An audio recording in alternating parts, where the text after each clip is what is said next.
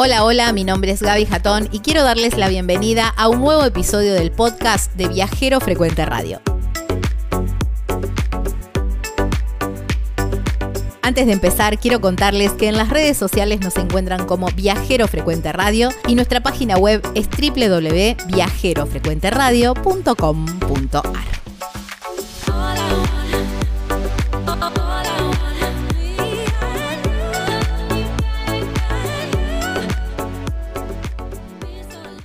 Me encanta como propuesta de otoño salir a recorrer los pueblos y los pueblos de la provincia de Buenos Aires tienen un montón de opciones. Ahora en un ratito nos vamos a ir a una pulpería en Curamalal. Mm, la pulpería se llama La Tranca. Ahora en un ratito te voy a estar contando, vamos a estar hablando sobre eso. Curamalal es un pueblito muy, pero muy chiquitito, solamente 100 habitantes, que está entre Coronel Suárez y Pihue. Y en Pihue hay una opción de un alojamiento que te lo recomiendo porque es espectacular. Tiene vista en las sierras, pero además es bien diferente, ¿eh? porque es en un container, casa container. ¿eh? Y el lugar se llama Brumana. Brumana Casa Containers. La verdad que no pienses que es un container. No, no, no. Está muy, pero muy finamente decorado, muy acogedor, tiene absolutamente todo lo que necesitas, pero muy bonito, muy, muy bonito. Ya vas a ver, entra, entra a Instagram y vas a ver las, las imágenes y vas a corroborar realmente lo que te estoy diciendo. Brumana Casa Containers. Hay dos opciones, el monoambiente para dos personas, también el familiar que es para cuatro personas. Tiene todo lo que necesitas, ¿eh? heladera, tostadora, pava eléctrica, microondas, aire acondicionado, frío, calor, TV, wifi, todo, absolutamente todo, por supuesto, ropa blanca y también el desayuno. ¿Cómo los ubicas? Por teléfono o por WhatsApp al 2923 460916. En Instagram los encontrás como Brumana Casa Containers, allí en Pihue, provincia de Buenos Aires. Bueno, un lugar muy, muy argentino también es el, a donde nos vamos ahora. Nos vamos para la provincia de Buenos Aires, a bien cerquita, o digamos un pueblito entre Pigüé y Coronel Suárez, más o menos, como para que se orienten. ¿eh? El pueblito es muy pequeño, muy pequeño, solamente de 100 personas, se llama Cura Malal, pero dentro de todas estas, de estas cosas que tiene el pueblo, que son que es un pueblo muy chiquito, no tiene muchas, pero tiene algo muy valioso, tiene una pulpería. Un lugar espectacular que lo encontré así por casualidad, pero me enamoré a primera vista y mucho tiene que ver en ello su gestora, su dueña, su, su, titular. ¿eh? Ella, a ver, así la, la, encontré, le gusta presentarse como Mercedes Resch de Cura Malal, hija de José y Raimunda. Y la tenemos del otro lado de la línea. Hola Mercedes, gracias por tu tiempo y bienvenida a Viajero Frecuente. Hola Gaby, gracias, gracias por comunicarte y por esa presentación. no, linda. no, por favor.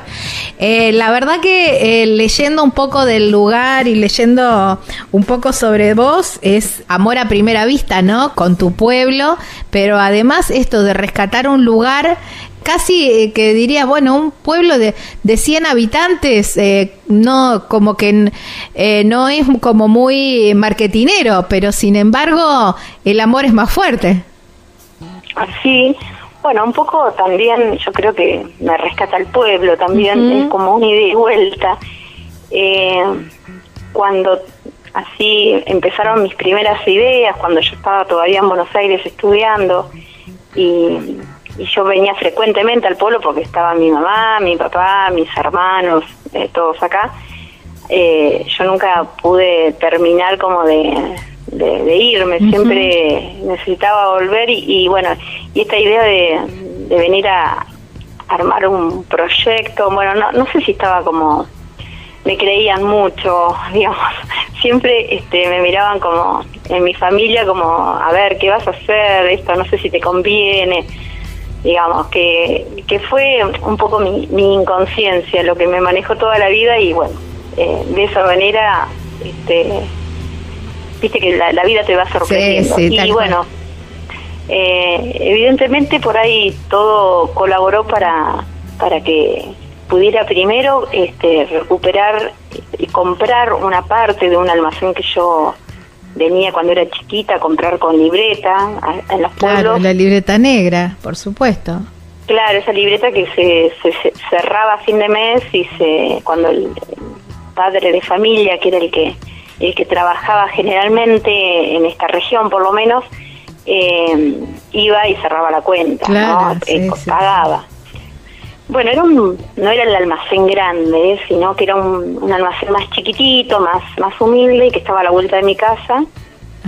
Y bueno, este ese era el lugar, digamos que lo, tenía lo tenía incorporado, pero como, como una clienta de niña. Y después, bueno, de grande, cuando terminé de estudiar, pude eh, era un lugar que estaba un poco tapera, así un poco este, olvidado y, no, vivía gente con regularidad, sino que lo usaban como un espacio para para poner un poco la cabeza y el cuerpo cuando se quedaban sin trabajo y bueno, cuando cuando volvían a conseguir trabajo, bueno, desocupaban el lugar, así que era bastante tapera. Claro, sí, sí, sí. Mercedes, qué lindo esto que decís, ¿no? De, mm, de recuperar un espacio muy caro a tu infancia también, más allá de, de, lo tradicional o de lo arquitectónico que por ahí a, veces es lo que es lo que juega ahí los sentimientos a full pero esto que vos estabas vos me contabas estabas en Buenos Aires gestando esta idea aunque nadie te creía ¿Tu idea era una pulpería o tu idea era volver al pueblo con algo, a, hacer algo? No, no, yo no tenía mucha idea. Mm. Así eh, estudié unos años diseño gráfico, mis proyectos en, la UBA eran siempre estaban vinculados con el pueblo. De alguna u otra manera era siempre algo que había quedado, supongo, pendiente, como un querer seguir jugando. Eh cuando era chica era muy libre, era muy lindo este lugar para mí, era, era como lo mejor que me había pasado, ¿no? Claro. Y ponerse eh, más grande, adolescente, digamos, vienen como los primeros choques e impactos. Creo que uno va como eligiendo qué, qué parte de la vida. Y bueno, yo creo que esos juegos de la infancia, que todo el pueblo era como un gran patio, este, estaban ahí tan presentes, así que todos esos proyectos eh, giraban en torno a, a Curamalán. Y no, no tenía para nada claro. Después me pasé a la Escuela de Bellas Artes, la Priliano Porredón, y también mis proyectos giraban en torno a, cuestiones que tenían que ver con, el pueblo. Venía cada tanto, por lo menos una o, dos veces al mes, y, y bueno, este cuando pude, cuando ya me faltaba poco para terminar la carrera, pude comprar esta este, este, la mitad de este boliche, que era la parte más, más abandonada, la otra parte la tenía, la, alquilaba mi hermano, entonces mis hermanos casi todos vivieron en, en, esta, en la otra parte de, del boliche, que es la última que logré recuperar. Mira. y entonces, eh, bueno, eh, ahí es que empieza. Y yo creo que la idea surge con el mismo espacio, al ser el, recuerdo de que era un boliche, un lugar de copas, donde venían los hombres a tomarse una copa y, las mujeres hacían las compras mientras tanto. Era un, espacio de, en, mi infancia exclusivo muy el, de tomarse una copa y sentarse en una mesa de los hombres. Sí, sí, sí. Las mujeres pasaban, digamos, como a otro sector y, hacían la... Acá se podía comprar lo, lo indispensable, digamos. Claro. Eh, bueno, yo creo que era la necesidad de, recuperar que las paredes, este, este espíritu de, boliche, de, lugar de encuentro, lo que me llevó, el mismo espacio me fue llevando. De hecho, el boliche se llamaba lo de Leonard, que era el dueño original, el, dueño que de mi infancia. Y, y bueno, y a mí no se me dio por conservarle ese, ese nombre porque mm, necesitaba como algo que me atravesara a mí también. Claro. Eh, y bueno, el sistema de cierre del, de la puerta principal, la que da a la calle, tiene una tranca de, fierro. Claro, la tranca, pone la tranca. Cuando se decía anda a cerrar y pone la tranca. Claro, y aparte que mm, todos los cuentos por ahí de este boliche y te contaban, no, se agarró flor de tranca, bueno, por ese doble juego, digamos, de la palabra, me parecía que hacía menciona este antiguo boliche también, este, sin necesidad de ponerle lo de Leonard, ¿no? Claro, está. Así que bueno, allí es que se va construyendo este espacio. Eh, dentro de la reconstrucción, ¿pudiste eh, encontrar parte del mobiliario? Porque por lo que me decís, dudo que haya tenido, eh, si han ha pasado tanta gente por ahí, a lo mejor eso se fue perdiendo. ¿Pudiste recuperar algo del mobiliario? No, no, no, se había cerrado, digamos, el boliche se, había cerrado la, como en una arcada que divide a, como al, salón grande en dos partes, se había cerrado y se había vendido como esto, como casa de familia, no la otra parte, la que yo primero pude comprar. Eh, no, no había nada, no, no había quedado nada, solo, digamos, las aberturas, que algunas estaban así como muy mal, en muy mal estado, digamos, eh, traté de dejar las mismas aberturas, empatillando, agregando pedacitos de madera que faltaban, recuperando todo lo que estaba roto, pero mm, y dejando la fachada tal cual. Y lo único que los pisos eran de madera y estaban vencidas las estructuras, así que y yo no tenía recursos económicos como para, para recuperar pinotea, comprar, era no estaba a mi alcance, así que esa pinotea se sacó y con eso se hicieron todas las mesas. Es decir, ah, que las mesas, el mostrador, la estantería, está hecha con, con la madera del, del piso. Del piso. Y así que bueno, nada, de alguna manera sigue estando lo que no, no lo que estaba sigue estando de, en otro sentido, claro. resignificado de otra cosa, sigue estando en el espacio. La verdad que, que, me encanta, me encanta el lugar, pero más allá de la historia, también has sabido convertirlo en un espacio cultural, ¿no? Sí, inicialmente, bueno, esta, más allá de la reconstrucción que llevó mucho tiempo y en paralelo iba funcionando, en el 2009 lo, lo abrimos más como un espacio de muestras, ¿no? De muestras de, de, cuadros. Eh, proyectábamos películas para los nenes, del pueblo, y, nació con ese espíritu de, tratar de hacer cosas eh, a modo gratuito, ¿no? Eh, que estuvieran accesibles a, todos. Nunca tuvo como un pie de, para sostenerse, digamos, económicamente, porque todo era actividades gratuitas, hacíamos algunos algunos objetos y eso, este, libros de artistas como para, para tratar de solventar gastos. Pero bueno, también como es mi casa, digamos, queda todo como en, los gastos, es como que queda este camuflado dentro de, mis propios gastos. Ah, porque eh, vos también, digamos, cuando compraste la otra parte de la casa, te fuiste a vivir ahí. No, yo siempre viví acá. Ah. Aún antes, cuando me volví de Buenos Aires, viví un tiempo en una carpa hasta que pude recuperar una de las habitaciones. No, te puedo creer. Sí, sí, fue, fue, no, nunca, siempre desde el, desde el 2003 fue mi casa. Este, lo que pasa es que el proyecto me fue como expulsando, porque eh, en mi cuarto era una de las partes de la tranca ahora, entonces me tuve que ir retirando, tuve que empezar a construir eh, a continuación. Así que como no tenía recursos, construí yo mi cuarto, eh, todo lo que, lo que necesitaba. Entonces está todo, eh, digamos, eh, tratando de que quedara de la mejor manera, pero bueno, cuando uno no tiene experiencia, por ahí no traba bien los ladrillos, ah. bueno, tiene algunos inconvenientes. Bueno, todo es arte.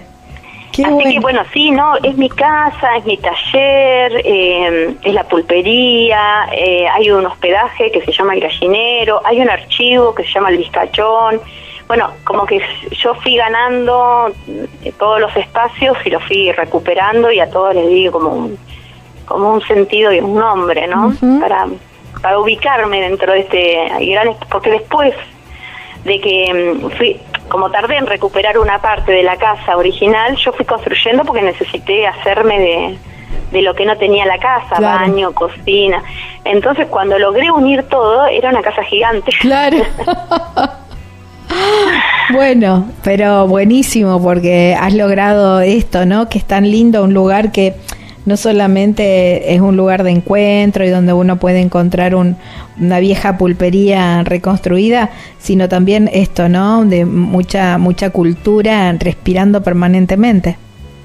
Sí, sí, bueno, mis tíos son jinetes y ellos tienen así como una parte grande de la historia acá de Curamalán, ellos son los hermanos Silvera y mi mamá es Raimunda Silvera, es la segunda de, son 10 hermanos, y bueno, entonces también está toda esta cosa de tierra de jinete, que, que, que, que está sumergido Curamalán en eso, y bueno, y ellos están acá presentes con, con, con todo lo que se puede. Eh, bueno, y después, eh, dentro de las actividades que vos decías, un, centro cultural, tenemos una agrupación folclórica que la armamos en el 2017, que fue naciendo así, chiquitita, lento, y hoy tenemos como 60 personas bailando y de todos lados, de Pigüe, Saavedra, Guaminí, eh, Guanguelén, Coronel Suárez, las colonias, como mm, vienen a ver, nos juntamos un, cada 15 días en un patio grande que tenemos acá y después entre semanas nos juntamos en, en el lugar donde la, son la mayoría, que son cerca de Coronel Suárez, y bueno, y ahí hay como una práctica más, más intensiva y, y es el grupo que se compromete a ir a bailar a a, los lugares que nos invitan. La, semana pasada estuvimos en Lopelecube. Bueno, vamos ahí girando por, por toda la región. Claro. Qué bueno, me encanta. Bueno, y ahí también hay, hay juntada. Me, hizo acordar mucho a San Antonio de Arico, cuando viste que eh, ahí en la plaza siempre hay alguien que toca y alguien que se pone a bailar. Y alguien que va con la reposera y se pone a tomar mate y mira. Y esto es más o menos así. Sí, sí, los sábados este, que nos juntamos cuando el, el sol está está lindo, cuando el día está lindo y el sol nos permite, este y viene gente, algunos a bailar y otros a mirar. Y cuando está feo nos prestan el club que está cruzando la calle, así que como que tenemos la suerte de tener instalaciones ahí disponibles. Claro, todo cerca. Mm. Qué bueno. Sí, somos ciento, el, el censo dio cientos, 104 habitantes. Wow. Somos re poquitos. Qué bueno, qué bueno, me encanta. ¿Y qué, actividad tiene Curamalal?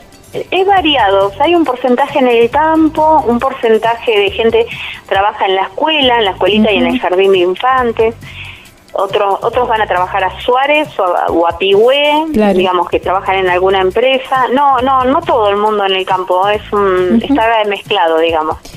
Eh, em, qué hermoso, digo, eh, 100 habitantes, eh, ¿cuántos son? ¿30 familias? Una cosa así. ¿Cuánto tiene? ¿Dos o tres cuadras el pueblo? No, no, son 48 manzanas. Ah, re grande. Es re grande, pero por ejemplo, yo hasta hace un par de años vivía sola en esta manzana. Claro. Eh, están las casas están retiradas, por suerte. Claro. No, no, qué lindo. no, no, pero aparte eh, imagino lotes grandes, hermosos jardines, me imagino, me imagino esos lugares, ¿no? Ese lugar. Así que bueno, hay que ir, hay que ir a, a Kulamalal. Cuando mm, em, leía un poco de, de, ustedes, em, lo tradicional y lo, lo que por ahí más los identifica es la jornada de los viernes. Sí, los viernes abrimos la pulpería a la tardecita, así cuando cae el sol. Y bueno, ese, ese es el lugar de encuentro, ese, esa pata que nos faltaba para un poco, es, es, el proyecto más fuerte que sostiene a los demás, porque los demás eh, funcionan o cada 15 días o esporádicamente, qué sé yo, una, muestra, un taller, que generalmente son gratuitos, bueno, la pulpería es como que le da, le da posibilidades a que surjan otros proyectos. Eh, eso sucede todos los viernes a la nochecita y viene gente del pueblo, de, del campo, de otras ciudades, inclusive vienen a veces gente del, del extranjero que por ahí están dando una vuelta por la región y se enteran y bueno, este es un, un y la propuesta es una peña libre, es decir, que no hay nada, no hay ningún número armado, sino que la gente viene y la gente a veces viene con sus propios instrumentos, o si no, nosotros tenemos, y bueno, y siempre se arma algo, se arma una, una guitarreada, o se juegan las cartas, o se charla, y bueno, y termina la noche cuando se va el último, que a veces son 4 o 5 de la mañana. Sí, me imagino, me imagino, qué lindo, me encanta. Eh, la gente puede encontrar la agenda, digamos, de cada, de cada semana en, en Instagram, ¿puede ser? Sí, en Instagram, el Instagram de La Tranca, La Tranca Curamalán, en el Facebook. Nosotros cada una vez al mes hacemos una cena los sábados con los amigos ahí de, la agrupación folclórica. Eso sí es con reserva, la pulpería no, no hacemos reserva, es por orden de llegada, siempre sugerimos que lleguen, no lleguen muy tarde, siempre hay lugar, es chiquito, pero bueno, no es que el lugar se, se, llene. Cada tanto hacemos alguna actividad con los chicos, yo soy la docente de, plástica de acá de la escuelita rural y bueno, eh, siempre o estamos haciendo proyectos de murales, estamos ahora con un proyecto en la plaza de un mural muy grande con cerámicos, con pedacitos de tipo mosaicismo. Este hacemos algún cine, algún taller de cocina con los nenes o así se va lo que lo que va surgiendo sobre todo con amigos que, que se, se involucran. Wow, me encanta. Bueno, eh, paso obligado, eh, si vas un viernes a, la tardecita, entrar por supuesto a Cura Malal y, quedarse ahí en la tranca y si no, bueno, ir viendo la agenda porque lo del sábado ir a bailar me encanta. No, aparte hay propuestas muy interesantes acá en la región. Yo pertenezco a Cambio Rural, que es de, un espacio que tiene el INTA y que son como pequeños eh, emprendimientos que se asocian para, para tener un poco de, de, fuerza. Y hay acá en la, en la región, en Pihue, en Suárez hay un montón de, de espacios así súper interesantes para como para recorrer, así que eh, también la sierra, Sierra de la Ventana, digamos que uno se puede hacer una escapada y recorrer la zona. Exactamente, la verdad que súper súper interesante la propuesta para estos días de otoño, digo yo, que está bueno hacer, hacer este tipo de recorridas por las zonas de, campo, ¿no? Y, y, rescatar también nuestras, nuestras raíces y nuestras costumbres. Sí, sí, sí. Mm. Eh, la fecha es como ideal para viajar, porque no hace tanto frío, tampoco hace el calor del verano. Claro, tal cual, tal cual, exactamente. Eh, Mercedes, agradecerte muchísimo por tu tiempo, por traernos un pedacito de tu lugar eh, a Viajero Frecuente. Bueno, no, gracias, gracias a ustedes, es un placer. Siempre que ustedes, estos lugares tan chiquitos, si no, no tenemos un poco de difusión, se hace se hace más difícil, así que agradecerles mucho. Bueno, ahí está. En Instagram los encuentran como La Tranca de Curamalal, ¿eh? busquen ahí y ahí van a encontrar mucha info y muchas imágenes. Gracias Mercedes, abrazo enorme. Un abrazo enorme, muchas gracias. Bueno, chau, chau. Chau, chau. Wow, qué lindo, ¿eh? Hay que ponerlo en la agenda también a Cura Malal y pasar ahí por la tranca a tomarse unos tragos y, ¿por qué no, a bailar o a cantar o a tocar la guitarra, lo que te guste está todo permitido. Ya estoy agarrando el teléfono para reservar en Brumana Casa Containers. Aprovechar el viernes a la tardecita, a la noche, ahí en la tranca, ¿eh? con toda esa movida. Y el, resto del fin de semana allí en Brumana, con una vista espectacular que tiene a las sierras ¿eh? y además este jardín tan bonito y el lugar tan acogedor. Son containers, pero están muy, pero muy bien decorados, muy bonitos. La verdad que vas a pasar unos días espectaculares porque además está atendido por sus dueños y es mucha calidez y mucho, mucho amor en este lugar que está completamente equipado y además tiene ropa blanca, por supuesto, y el desayuno seco. Hay dos opciones, si son dos personas en el monoambiente y si son cuatro en el familiar. ¿Cómo haces para contactarte? Mira, la llamás o le mandas un mensajito a Ana al 2923 460916. En las redes sociales los encontrás como Brumana Casa Containers, allí en Pihue, provincia de Buenos Aires, aquí en la República Argentina.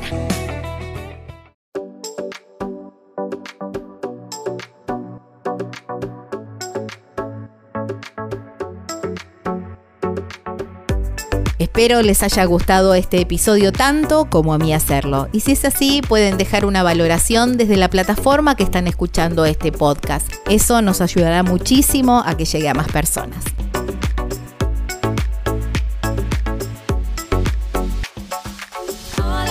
En las redes nos encuentran como Viajero Frecuente Radio y nuestra página web es www.viajerofrecuenteradio.com.ar. Esto ha sido todo. Nos volvemos a encontrar en un próximo episodio para seguir hablando de viajes. Chau, chau.